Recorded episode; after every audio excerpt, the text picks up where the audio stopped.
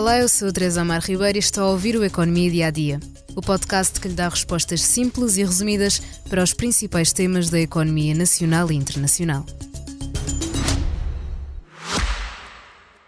Já visitou hoje o BPI Expresso Imobiliário?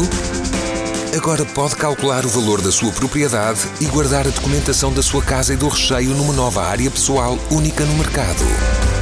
E ainda ficar a saber quanto pode pagar por uma casa, localizá-la com uma pesquisa por polígonos e conhecer as soluções de crédito habitação BPI. BPI Expresso Imobiliário.pt Quem compra e quem vende na mesma página.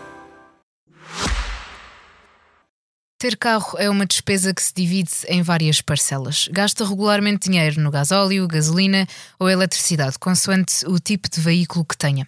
E de forma mais ou menos regular, pode ter de pagar as portagens que existem por todo o país. E há outra fatia que vai sofrer alterações em 2024, a tributação automóvel. São vários os impostos que, direta ou indiretamente, incidem sobre os veículos: o Imposto Único de Circulação, o Imposto sobre Veículos, o IVA e o Imposto sobre o Rendimento das Pessoas Coletivas. E neste episódio vamos falar do que pode esperar destes impostos em 2024, que chega dentro de poucos dias. A antecipação é feita pelo Expresso e pelas consultoras PwC e Deloitte. O IUC foi muito debatido este ano, mas a medida que aumentava o imposto para os veículos anteriores a julho de 2007 não chegou a seguir em frente. Ainda assim, o seu valor deverá subir no próximo ano, em linha com a inflação, cerca de 2,9%. Quanto ao incentivo fiscal para o abate de veículos anteriores a 2007, será pago pelo Fundo Ambiental, segundo o Orçamento do Estado, mas ainda não há informação sobre quanto vai ser efetivamente o valor. Segundo o Ministério do Ambiente e da Ação Climática, será publicado um despacho em breve com todas as regras e respectivos valores. Agora, sobre o ISV, tem duas componentes de cálculo ambiental, com as emissões de CO2 e a cilindrada. Segundo as consultoras, este imposto deverá aumentar em 5%, com exceção dos veículos usados, onde as taxas se mantêm inalteradas. Quanto ao IVA, este imposto está presente em toda a logística de transporte do veículo, sem possibilidade de ser dedutível, a menos que as viaturas se destinem à exploração no âmbito da atividade do sujeito passivo, como no aluguer de uma viatura. Os veículos elétricos estão isentos de ISV e IUC. Já os híbridos e híbridos plug-in têm direito a uma redução nos dois impostos. No IVA, são todos tributados à taxa normal. Por último, o IRC.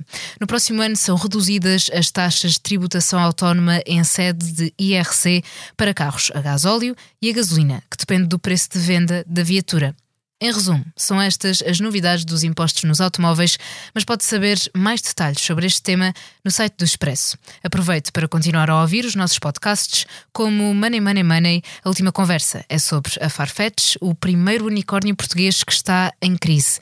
Irá escapar à falência? A resposta é dada pelos jornalistas Margarida Cardoso e Pedro Garcia. Obrigada por estar desse lado. Se tem questões ou dúvidas que gostaria de ver explicadas no Economia Dia a Dia, envie um e-mail para tearribeiros.express.empresa.pt. Voltamos amanhã com mais novidades económicas. Já visitou hoje o BPI Expresso Imobiliário? Agora pode calcular o valor da sua propriedade e guardar a documentação da sua casa e do recheio numa nova área pessoal única no mercado. E ainda ficar a saber quanto pode pagar por uma casa, localizá-la com uma pesquisa por polígonos e conhecer as soluções de crédito habitação BPI. BPI Expresso Imobiliário.pt Quem compra e quem vende na mesma página.